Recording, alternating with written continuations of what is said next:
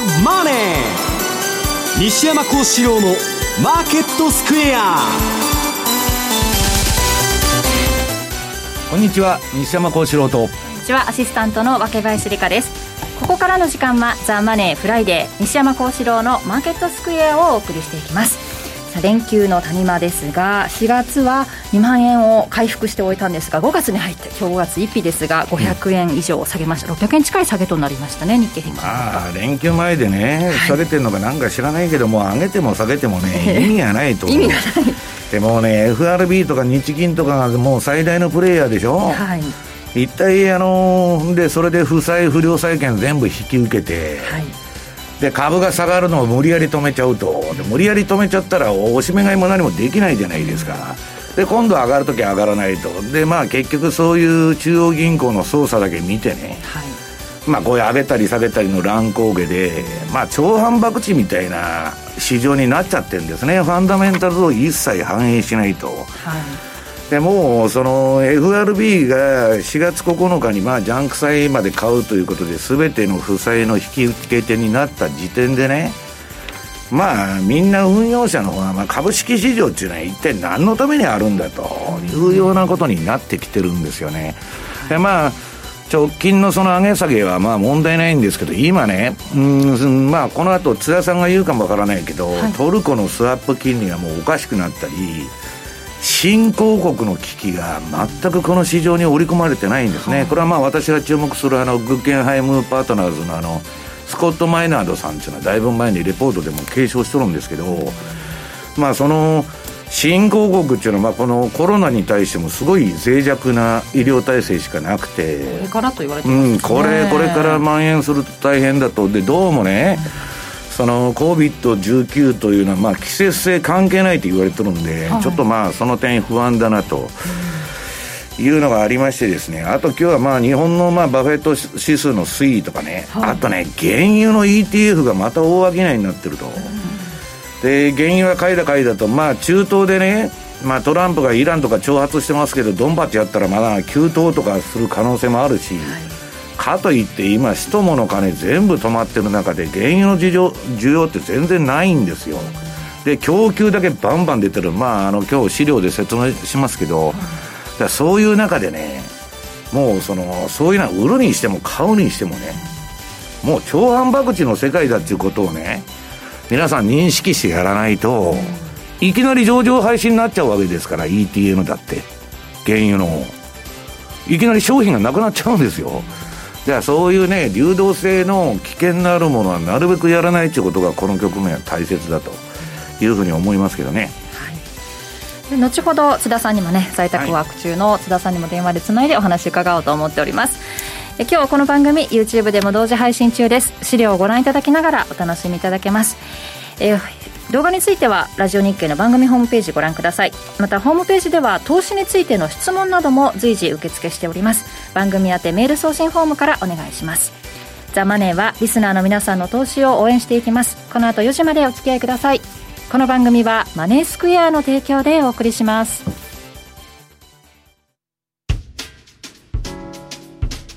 お聞きの放送はラジオ日経です。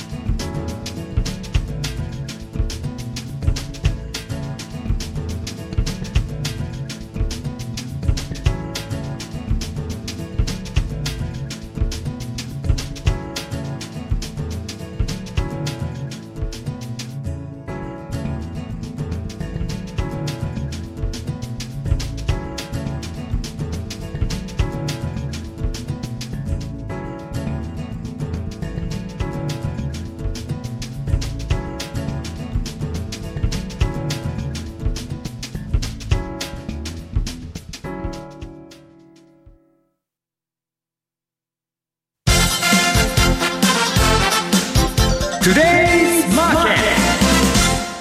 Today's Market です。今日5月1日、えー、大引けの日経平均株価などをマーケットを振り返っていきます。今日の日経平均株価大引けでは574円34銭安い19,619円35銭でした。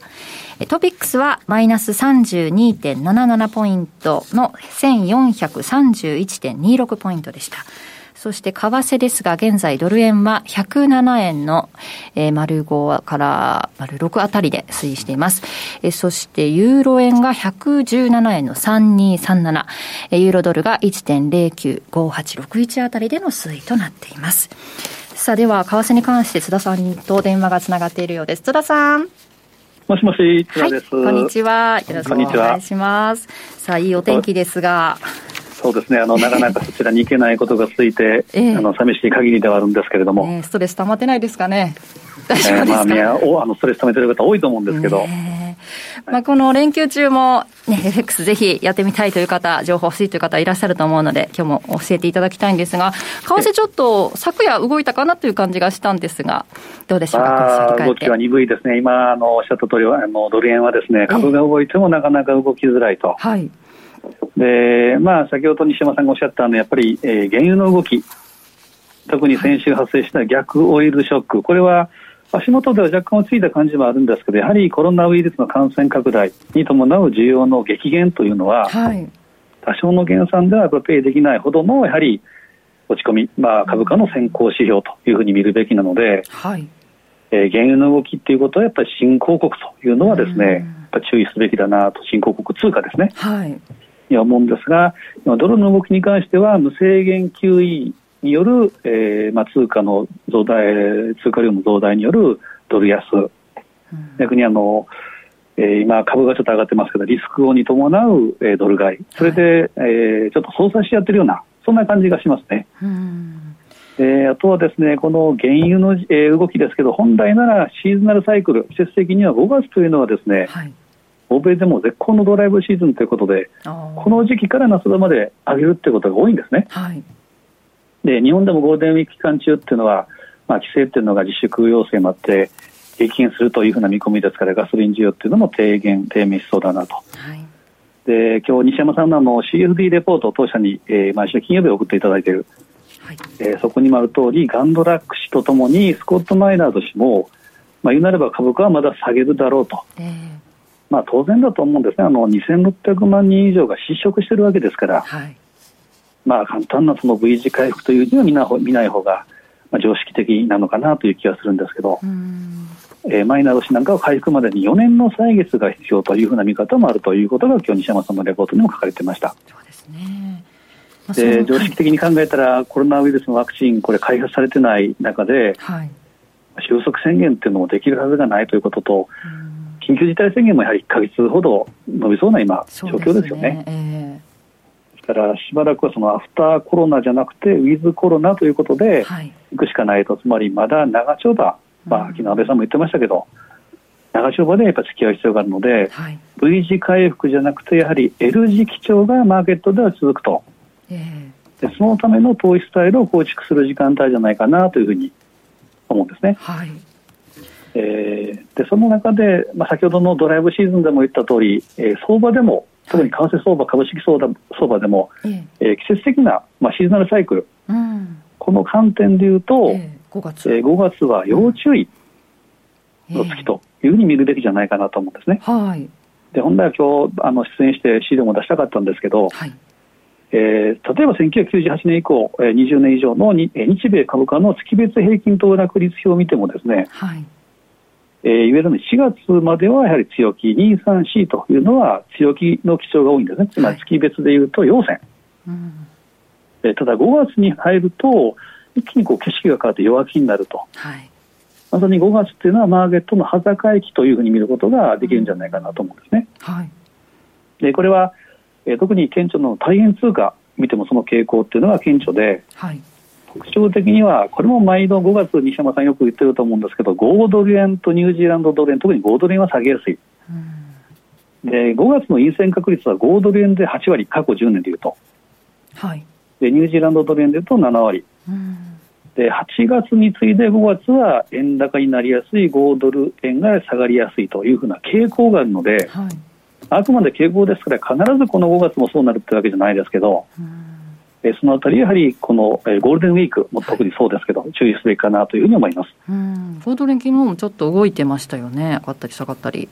そうですね、でまあ、このあたりのその視覚的もしくは、えー、詳細はですね5月4日に収録する若林さんも一緒に出ていただく M2TV、はい。えー、テクニカルフォーカスというと,、えー、ところの番組でご覧いただければなというふうに思います。そうですね、えー、連休中も、えー、そのあたりの情報は M2TV でも放送しますし、えー、今日も、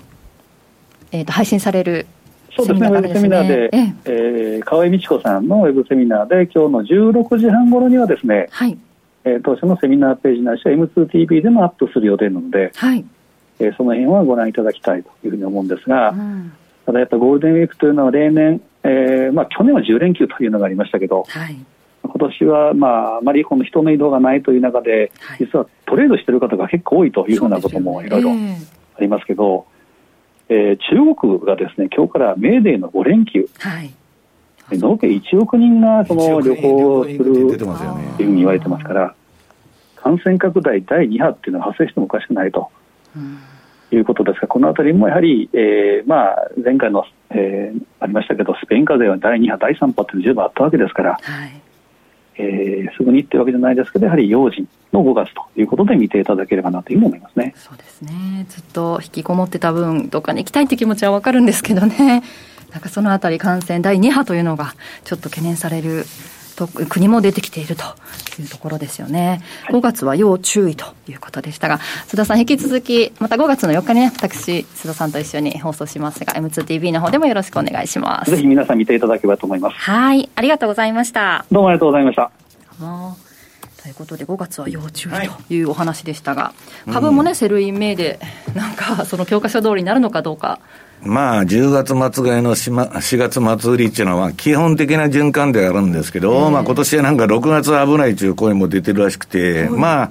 いろんなね、レポートとかが私の手元に来とんだけど、まあその根拠がよくわからないようなのが最近多いんですけど、まあどっちにしたってですよ。えー、っと、もういつでもいいんですけどね、まあ今週、ズームで会議しまして、まあいろんな、お医者さんとか、この業界の方とか、まあ、いろんな人が集まってやってて、まあ、非常に面白かったんですけど、うん、まあ、現場の声を聞くと、医療現場、はい、で、証券会社も今、潤ってるんだけど、久しぶりにしゃがったっつっても、なんかものすごい買いが入ってきてるとかいう話なんですけどね、はい、ちょっと、それ危ないんじゃないのというのが、まあ、会議の、まあ、中でたくさん出てたわけですよ。はい、で、早い話がね、えっと、まあ、リーマンショックなんていうのは単なる金融危機で、金のとこが詰まっちゃって、で、不良債権の不況なんですよ。バランスシートがいかれて、金融機関の。で、そこに金入れたら、そのまま何とでもなって、人々は普通に経済活動してるわけですから、で、工場も生産してると。今このね、コロナ禍でのその経済状況っていうのは、自粛だとかなんだとかもう何もするなと、家で寝とれという話でしょ、はい、そうすると、人物金が全部止まってる中で、さっきの原因の話じゃないけど、景気がね、GDP の6割、7割占めとる個人消費、まあそれはネットは今一部で、すごくあの、みんな外に出るなんていうことで、まあいいとこもあるんですけど、全体としてはもう自利品の道、自利品というかまあ、激品ですね。いきなり、この3月から世界が変わっちゃったと。でね、えー、っと、これ、まあ今、あのー、私のとこにもなんか買いましたとか何買いましたとかいうメールが来るんですよ。うん、で、いや、それは短期的にね、そういう売買するのはいいけど、はい、いつまでも付き合ってたらえらい目に遭いますよということを私は言ってるわけです。でね、上がるのは今のリバウンドっていうのは、最初のね、対策っていうのは効くんです、何でも。で、いきなりね、えー、中央銀行っていうのは市場に催促されて小出しに出していくんですけど、いきなり生命時装置つけたと、はい、無制限、えー、QE、QE インフィニティだから、まあ無限大ですね。無限大の介入やってると。で、どんな介入やっとるのかっていうのを確認してもらいますと、資料の1ページ。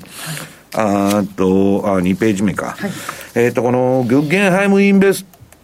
インベストのね、あの、その、スコット・マイナードの最新レポートに載ってるあれをその借りてきたんですけど、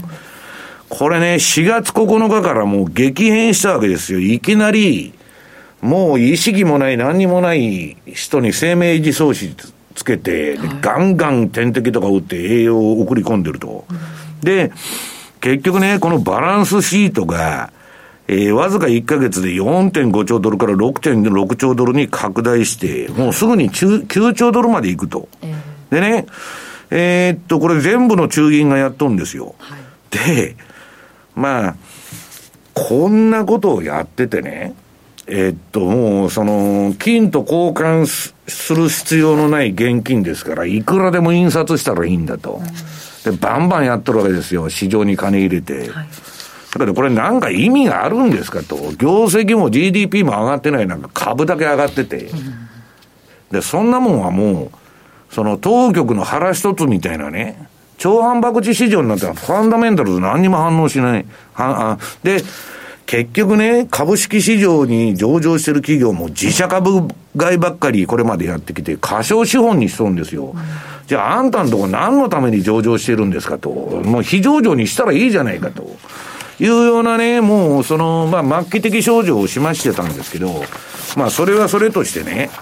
今私あのバフェット指標とかよく持ってくるもんで、じゃあ日本の方はどうなってるんですかっていう、その質問が多くて、えー、次に資料の3ページのね、日本のバフェット指標。まあ株の時価総額を GDP で割った数字。これ4月30日、まあ昨日現在で126%なんです。で、バフェット指数のね、まあバリューゾーンと言われるのは、70から50にバフェット指数が下がってきたら、まあ文句なく、株は投資する価値のあるゾーンなんですよ。はい、これ今126でね、えー、これもその安くも何とも割安でも何でもないんです。うん、だから、えー、っと、この久しぶりに下がったとか言ってね、たかが3割ですよ、下げたの。な、通常の景気後退、戦後51回あった平均がね、29%の作業を日経平均やっとるわけですから、こんなもんね、会話でも何でもないと。はい、まあ、ただの、いや、まあ、一旦のおしめでリバウンドするんだけど、長期的な会話かどうかっていうのはもう完全にハテナマークでね。で、まあ、このチャートを見てみますと、これね、グルフォーカスっていう会社がずっとバフェット指標を計測してて、これはね、あの、皆さん、あの、一応タダで見られる。一応有料サイトなんだけど、これもタダで見られるんですよ。日本のバフェット指標も、アメリカも。でね、このグルフォーカスが言っとんのは、これね、そのまあ先週もやったと思うんですけど、暴落前は170近いところにあった日本のバフェット指数。はい、で、年金2000万円足りないブームで、みんなが買え買え買え買えと、もう絶好のチャンスだと、長期投資は必ず儲かるんだと。アホみたいなね、えー、金融庁から何からこのぐらいのパフォーマンスがありますって説明しとんですけど、今のファンド見たら、そんなの達成してる投信とか、一個もないんですよ。で、もうその海洋あって、ニーサだやれ、イデコやれとかね、そういうそのセールスの道具に年金不安を煽ってんだけど、こんなとこで買ったら、グルフォーカス社は向こう8年はマイナスリターンになりますよと。これまでの分析に基づけば。だから、自分の頭で考えないと、もう報道されてるものっていうのはね、何らかのためにする話ばっかりなんですよ。必ず裏があるというふうに皆さんその、で、判断能力を個人で上げていくには勉強しないとダメだと。はい、もうね、放送で言えませんけど、今、もうめ、そこら中でめちゃくちゃなモラルハザードが起きてるわけです。うん、で、やったもん勝ち全部。はい、だそういう世の中がね、まあ、その、来ちゃってもう行き詰まってるっていうのが今の市場の一つの側面と。で、原油がね、まあさっきもディレクターと喋ってたんだけど、まあいきなり上場廃止になったりするわけですよ、ETN とかも。で、この前マイナス40ドルまで行って飛んじゃったと思ったら、今日本の個人がもう全部、えー、原油の ETN を買い場だ、買い場だ、買い場だと、バンバン。で、ちょっとリバウンドしとんですけど、大体ね、皆さん、日本人が一斉に買いに来たらもう終わりなんですよ、相場って、ドイツ人と、いつでも言ってるように。で、マイナス40の時に買ってる人は別ですよ。今買ってもダメだと。で、なぜならね、次のあの、えー、5ページの原油市場は長期ダウントレンドに入っているという資料があるんですけど、これね、若林さん。ね、皆さん。上値も下値もずっと切り下げとるじゃないですか。はい。こんなもん典型的なダウントレンド相場なんですよ。だから戻ったところで、それは単なるノイズというかね、リバウンドに過ぎなくて、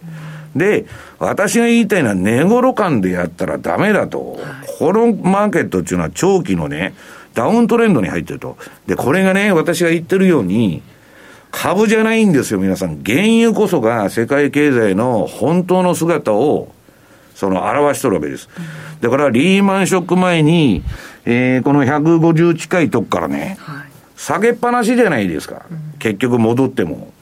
ということは、これが本当の世界経済の体温計であって、じゃあ、この間株は山ほど上がったじゃないかと、ニューヨークダウンもね、日経も上がっとるじゃないけど、そんなもんはね、その金融当局が値付けしとるだけの話で、何にも実態を反映してないと。だから私は市場にそういうやつらが入ってくるなって言ってるのは、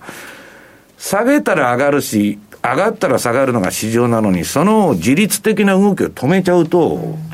今のドル円相場みたいに動かなくなっちゃうわけです。はい、で、どっちにしたってね、これやばいのが、今、あの、FRB がジャンク債とかゴミ箱になってね、全部買ってくれるんで、えー、安心だって言っとんですけど、えー、っと、次のね、えー、っと、6ページの原油生産の推移と FRB のバランスシートの拡大と。これはね、FRB がじゃんじゃん株、あ金ばらまいて、ジャブジャブにして、で、世界中ゼロ金利だから、ハイルド債買おうと。ハイルドってジャンク債ですよ。ゴミ債。いつ潰れてもおかしくありませんよっていう企業の社債をみんなが、利回りを追求してそれを買うと。日本の金融機関もたくさん買ってますけど。でね、それで、シェールオイルの会社っていうのは中小企業が多くて、リグ掘って、えー、油がなくなったら次のまた井戸掘るということで、氷で調達して自転車操業をやっとったの。で、それが成り立ったのは、このジャブジャブの金余り環境と、ゼロ金利ね、異常低金利で回ってたビジネスモデル。だからこんなもんちょっと金利上がったり、なんかおかしくなったら、すぐ破綻するんです。いわばね、あの、例の今むちゃくちゃになったるウィーワークの IPO ブームと一緒なんですよ。そもそも無理なビジネスモデル、ウーバーだとかリフトもそうですけど、ゼロ金利と金余りだけで、えー、やったもん勝ちのチンパンジー、チンパンジー経済と言われてるんですけど、猿がやっとったんですよ。で、それが今破綻しとるということになっとるわけですね。で、まあ、大体にしてね、えっ、ー、と、次のこの原油のチャート見てもらうと、原油の供給と価格のインバランスと、まあ、差分ですね。えっ、ー、と、原油の、うんと、供給が青いライン、はい、オレンジの原油価格ですよ。うん、こんなね、需要もないとこに、バンバンバンバン供給ばっかしてたらですよ。まあ、下がるに決まってるじゃないですか。で、これを上げるには、このコロナ禍でこんな需要なんかないんだから、中東でなんかことを起こすと、軍産複合体がね、イランにちょっかい出したり、イスラエルがどっかになったり、サウジがなんか企んだりと、そういうことで突発的に上がる可能性はあるけど、基本的にはしんどいという相場になってると思うんですね。原油昨日まあちょっと上げたところもありましたが、なんといってもまあ、それでも10ドル台だったら安いだろうみたいな、こうね、ごろ感が私が昔やってた時は、8ドルとか10ドルが普通だった時代もあったんですけど、結局ね、ゴールドが上がったのも、原油上がったのもね、2000年以降の、まあ、中国の発展と過剰流動性でバブルで上げとっただけなんですよ。需要もクソも何も関係ないんです。だから、まあ、要するにですね、あのー、私が一番皆さんに言うのは、流動性のないものを、こういう危機下の状況で取引すると、いきなり万歳になっちゃう可能性がありますよと、それだけはまあ注意していただきたいと思ってるわけですね。わ、かりました。以上、トゥデイズマーケットでした。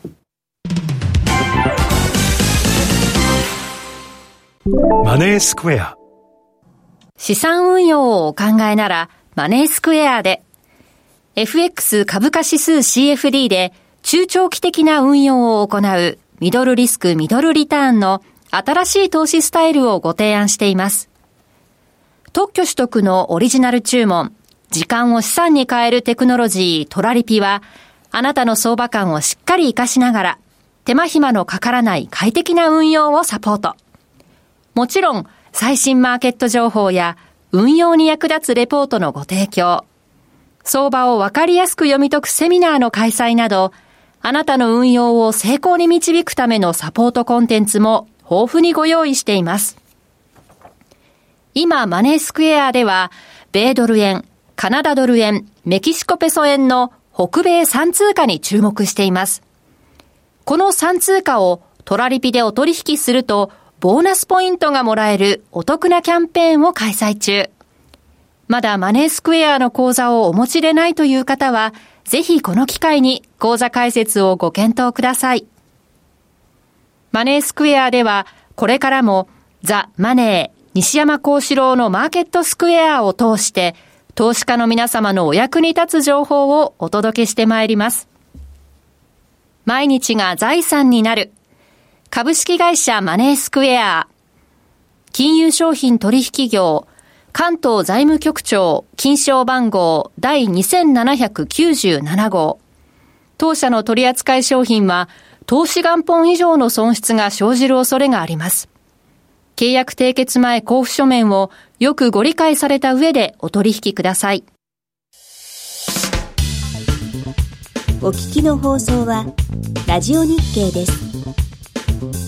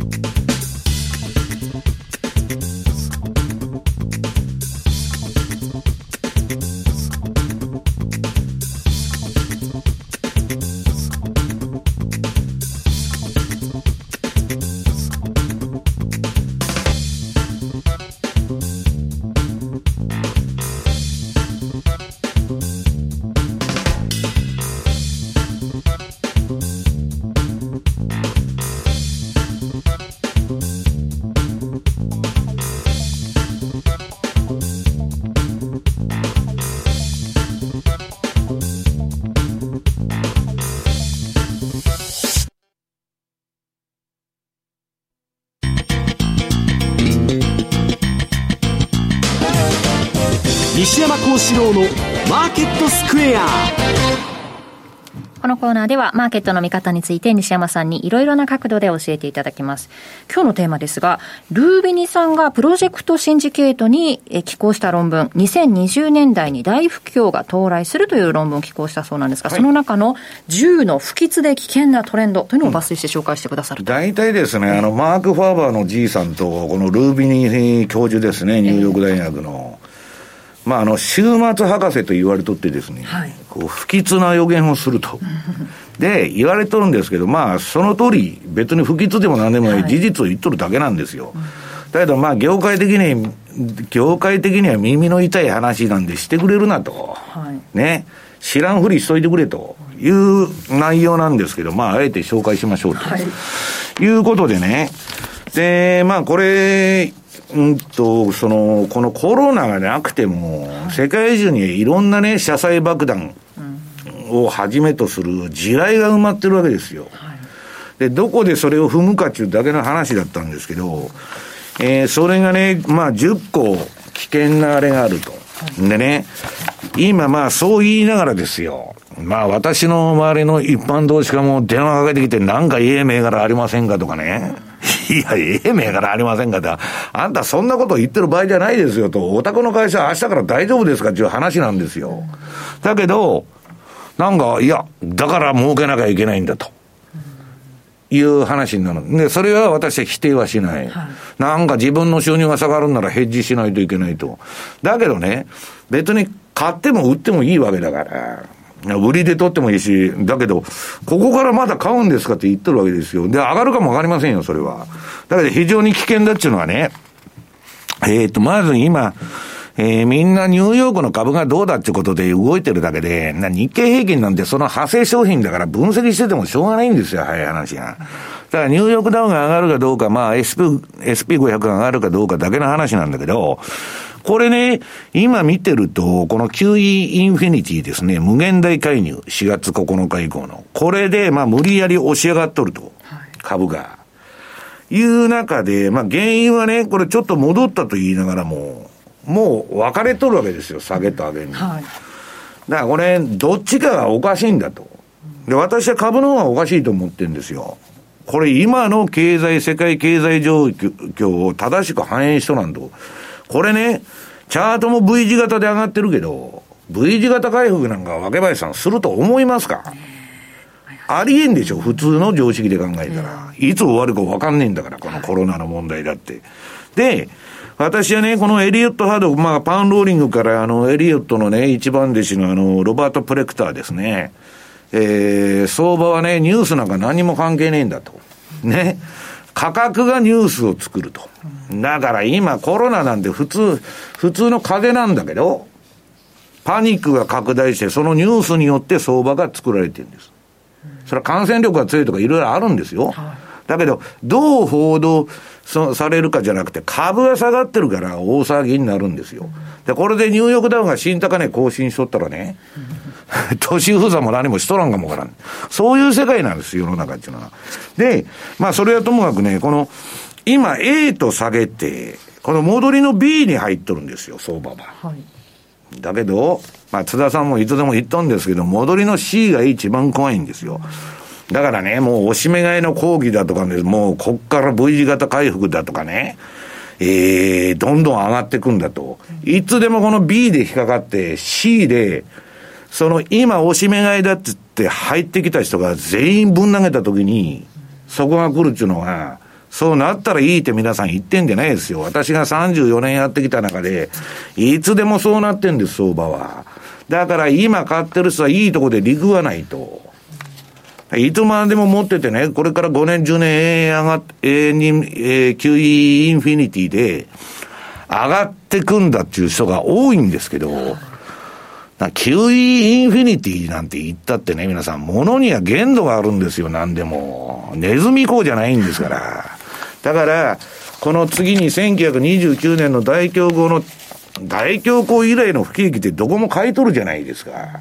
じゃあ大恐慌以来の不景気だったらどういう軌道をたどるのかっていうのはね、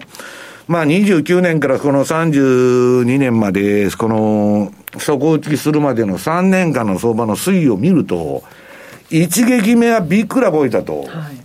みんなぶん投げてくるわけですよ。で、当然当局が対策打つ。もう今最初から生命維持装置ですよ、QE インフィニティで。これは買いだと。うん、大きく戻しとるわけです、この時も。はいその後は、2発目、3発目の対策は、それは大統領選挙戦があるからもっと対策とかいろいろ言われてても、インパクトがだんだん薄れてくる。で、実体経済の悪化が止まらないと、結局株価っていうのは業績だとかね、そういうことに修練していくわけですから、まあ、ちょっと、しんどいだろうと。だから、その長期投資の大底を打ったなんていうのはね、打ったというような感覚は、私は全然持ってないわけですよ。だからそれもうそこを打ったっていう人も山ほどいるんですよ、業界の中でね。で、まあミーティングしててもそういう人もいるわけですけど、それは、その人がそう思うなら買やいいと。で、そう思わない人は売りゃいいと。ただ、どっちにしたって損切りを行いと、ストップロスを必ず置かないと、もう、どんな展開が待ってるのか全然読めないと。でね、次に、えー、これだ、えー、っと、私は一番信頼している予測なんですけどね、はい、えー、グッゲンハイムインベストメンツのその出しとるレポートで、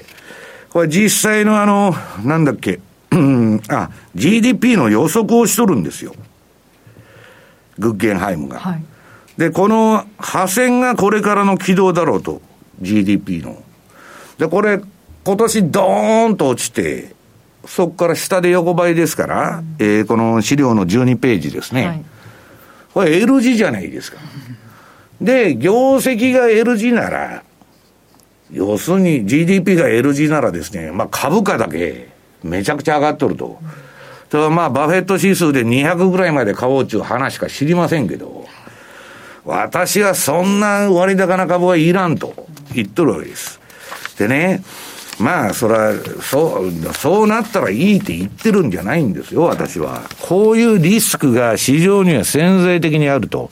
で、その中でね、個人の投資家が一番気をつけないといけないのは、大きな損をしないことなんですよ。原油行って全部飛ばしちゃったとか、何言って、一瞬にして起こってるんですよ、今全部。だから、えー、ちょっと、いろんなことに注意する必要があると。でね、えっと、その例の週末博士のですね、ルービニ教授、ルービニさんが言うには、えー、今はね、結局ね、えー、10リスクがあるんだと、この市場には。はい、もう、要するにこのコロナ関係なくですよ。で、それは、えー、っと、資料の13ページ。はい、これ最初のトレンドは、債務と債務不履行に関するものであると。これからもう倒産ラッシュですよ。バンバンバンバン間違いなくそれ、で、それをね、えー、無限大に FRB がゴミ箱になって、えー、損を買い入れますよと、はい、言っとるんだけど、そんなね、こんな不良債権のマグマを受け止めきれるのかと、中央銀行が。そうすると、もう世界はね、若林さん、政治も何も関係なく、中央銀行がもうトップに来て、もう経済から何から回していくみたいな、そこの権限がものすごく上がっていくわけ。で、そんな権利、中央銀行に何もありませんよ。物価の安定とこういう方のあれを言っとるんですけど、アメリカの方は。でね、まずそれ不可能だろうと。で、これをやっと、やっとると、やったもん勝ちになって、散々バブルに踊ってね、その時に5億、10億毎年収入があって、ね。で、会社危なくなると FRB に引き受けてくれと。いや、自分全部財産投げ出してるんだったらいいですよ。散々儲けといて損すると、ゴミ箱の FRB に押し付けろって言うんだけど、その借金で全部国民に回ってくんですよ。だから一部の金持ちが散々バブルに踊ってやりたい放題やったツケを、なんで国民が払わんならんのだと。はい、根本的にもうおかしいんですよ。やっとることが。だこんなもんは、早かれ遅かれ破綻するのは、まあ時間の問題と。でね、えー、第二の要因。えー、これが、えー、先進国の人口統計的な次元爆弾と。で、これはね、まあ医療システムの問題でね、あと高齢化社会。まあこれ、まあ少子高齢化っていうのは経済のその縮小均衡なんですよ、早い話が。潜在的にどこの先進国もこの問題、まあアメリカピラミッド型になってますけど、特に日本なんかひどいと。で、こうなってくると、まあ、人物金の動きが全部止まるとですね、この資料の、えー、なんだ、15ページですね、第3の課題と。これはね、デフレになるだろうと。まあ、本当はデフレのうちはまだマシなんですけどね、現金が紙くずになるわけじゃないですから、現金がバブルしとるんですから、はい、そうすると、ルービニのこの先生のですね、あれによると、今、現金がバブルするんですよ、これから。わ、かりますか？現金。えー、去年4000万円だったマンションが今年2000万円で買えますとか、いう、現金の力が増えていくんです。現生ですよ。で、まあ、要するにですね、まあ、これからもう失業者も増えてくるし、何も増えてくるしですね、えー、まあ、現金はゴミくずだってレーダー量は言っとるんですけど、まあ私はそんなことは思わないと。まあ、いうことでですね。で、何よりも、現金も危ないんですよ。レーダーリオは言っとる通り。もう分散しとかないと、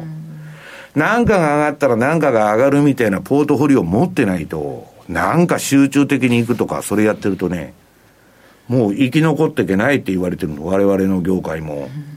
その分散投資、どこに分散するかっていう会議ばっかしとるんです、今。でね、えー、次の4番目の要因。これは通貨が下落すると。まあ、あの、トルコみたいな話ですよ。はい、だからまあ、結局ね、今それがね、うんと、新興国、まあ、なんや、なとかね、メキシコもね、格下げだなんだかんだ、まあ、新興国全部やばいんですよ。だけど、やばく見えてない。それは、必死に介入してるから、当局は。価格操作なんですよ。マニプレーションで、下でトルコから何から全部支えてるの。だけど、それね、価格操作っていうのは外貨準備バンバン減っとるわけですから、どっかで、ああ、もうやめたと、もう無理ですと。で、ドーンといくわけですよ。だからそれに気をつけなくちゃいけなくてね、これはルービニーさんが言ったんですけど、スコット・マイナーだも、全く新興国危機が今織り込まれてないと市場に。もう QE インフィニティで買いや買いやと、そればっかりなんですよ。で、えー、第5の課題は、これがね、一番今ね、デジタル化。もう要するにね、この在宅ワークではっきりしちゃった。会社なんてね、行かなくても会社回っていくんですよ。で、いらない人員もたくさんいるってことがはっきりしちゃったんです。社社内失業者が炙り出されちゃった。と、みんなね、自分だけ助かると人間思ってますから、はい、私も若林さんも、どっかで思ってる。うん、だけど助からない時は来るかもわからない。だから今、このね、コロナだなんだかんだっつって、そんなあの、なんだっけ、ネットフリックスとかあんなね、アマゾンプライムとか見てないで、スキルを上げないとダメなんですよ。でね、えー、っと、これ、みんなね、内向きになってね、えー、っと、アメリカファーストだ何だと、で、ボリス・ジョンソンも、えー、EU 出た、出てったと、自分の国さえ良かったらいいと。で、中国なんかもう当てにならないから、サプライチェーンが止まっちゃいましたからね、今度。はい自国に全部戻すんですよ。日本企業もみみんなやったら今引き上げてきて中国から。日本に工場を作ろうと。コスト高だけどね。生産が担保されると。だけどそれでね、雇用が増えるなんていう人がいるんですけど、企業が自国に生産設備、グローバリゼーションの巻き戻しで、増えやせんのですよ。全部、要するに、あの、労働者が増えるんじゃなくてね、さらに、AI 化だとか自動化、もういらないとこどんどん削ってこうロボット化が進展してですね、これは賃金に下押し圧力をかけると。貧困層がバンバン増えてくると、暴れ出すわけですね、みんな。で、その中で、その、うっせきした不満がね、ポピュリズムとかナショナリズム、あるいは排外主義、移民入ってくるなとか、そういうところに行くと。はい、あもうこれはそういう流れになるんです、必ず。で、6つ目の要因は、まあ、脱グローバリゼーションと、今言ったようなことですね。バルカニゼーションというのは言われてるわけですけど、はい、もうこのパンデミックを契機に、まあ、要するにですね、もう保護主義に行っちゃうと、経済は。うん、何にもいいことないんですよ。はい、で、まあ、えー、っと、結局はですね、今、普通はね、アメリカって3億総右翼ですから、こういう問題が起こったら一致団結するの。戦争の時とかね。今二極化したままなんですよね。トランプも支持率上がらないと。だからね、相当もう世の中おかしくなっとると。で、8つ目の要因、次のね、20ページですね。これはね、もうトランプがあの中国がけしからんと生物兵器作りやがってと。で、俺を落選するためにね、中国がウイルスばらまいとるんだってやってるわけですよ。で、なんか制裁を課すんじゃないかとまた。もうとんでもない路線に行っとるじゃないですか。はい、で、中国は中国で、イタリアなんか中国に買われるっていう噂が出てるんですよ、今。イタリア金ないから中国をバンバン援助しとるんです。そのうち香港みたいに100年間ミラノを貸してくれと、中国に。いうことに全部の世界諸国がなってくんじゃないかと。足元見てね。結局金借りてなんかあの家とか土地とか担保に取られちゃうみたいな世界になってくっちゅう経済学者も多いわけですよ。だからこれはね、ちょっと、その、一致団結してね、世界がまとまるっていう方向の逆に言ってると。で、まあそれがね、23ページの新たな冷戦だと。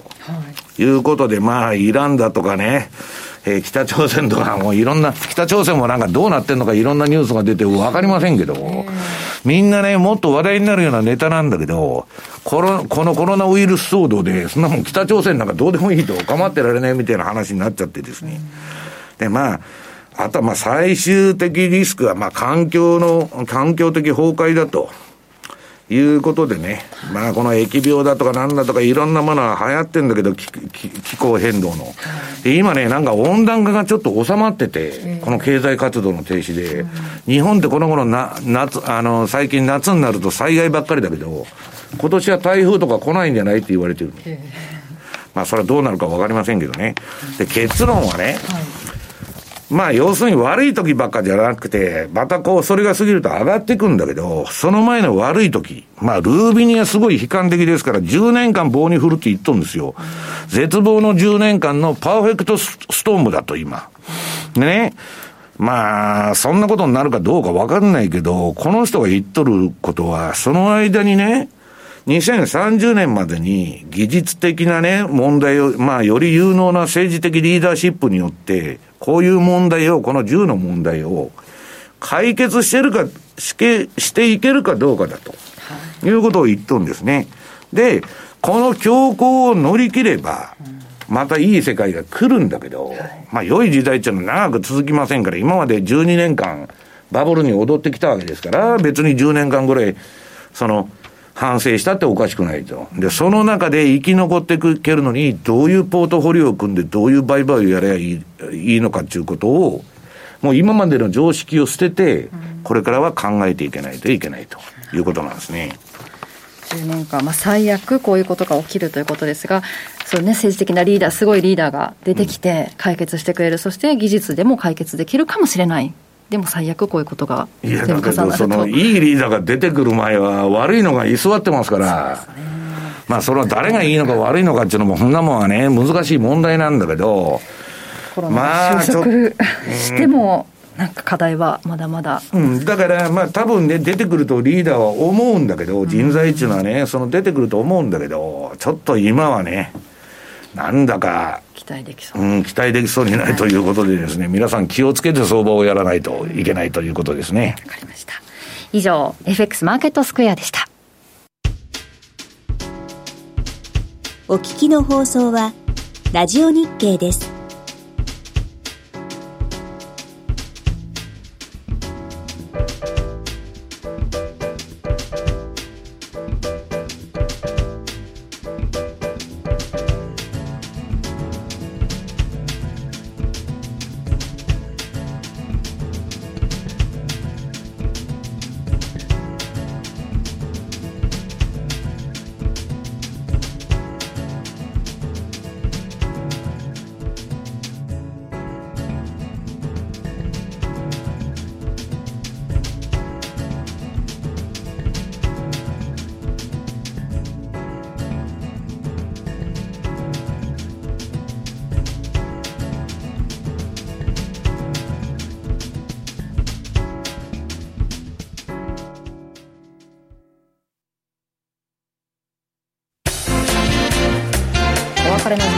ですが、まあ、ゴールデンと言えるのか分かりませんがゴールデンウィークということで石原さん音楽番組が5月の5日に放送されるんですよね、はい、えー、1時から3時までね、えー、新しい番組ができまして石原潤の日々の泡というのができましてですね、はいそうですね、えー、そっちの方であのやるんですけど、えー、まあこんな時代だからね、えー、私はもうこれまで死ぬ目に何回もあったんですけど相場で、はい、まあ乗り切ってきたのは音楽の力だということでですね、皆さんぜひ何かのねえー、新しい出会いがあるかも分かりませんので、はい、ぜひ聞いてください、はい、石原潤の日々の泡、はい、えー、5月の5日の1時にスタートということですのでぜひね連休の間音楽番組で心を癒されてストレスを解消していただきたいなと思います、さあ連休ですが金曜日は通常通り来週は5月の8日になりますね、ね、はい放送がありますので、はい、ぜひ皆さん聞いてください。5月の8日は4月の雇用統計が発表という日ですよね。雇用統計も何ももうなんかね。とんでもない失業者じゃないですか本当に、えー、西山さんはずっと失業率ね注目して 注目してるというかまあまあだからもうあのシグナルが変わっちゃいましたんでしばらく変わりませんので、まあ5000万人までは行くって言われとんでね19%ぐらいかという予想も出てるみたいですけど。もうね、あのー、ちょっとね、通常のあれじゃないんで、もうとにかく、えー、流動性のない商品はやらない、はい、で、ディフェンシブに必ず買っても売ってもいいけど、ストップロスを置くと、はい、いうことをね、えー、必ずあのやってくださいということです、はい、ここまでのお相手は？西山幸四郎と。若林理香でした。さようなら。この番組はマネースクエアの提供でお送りしました。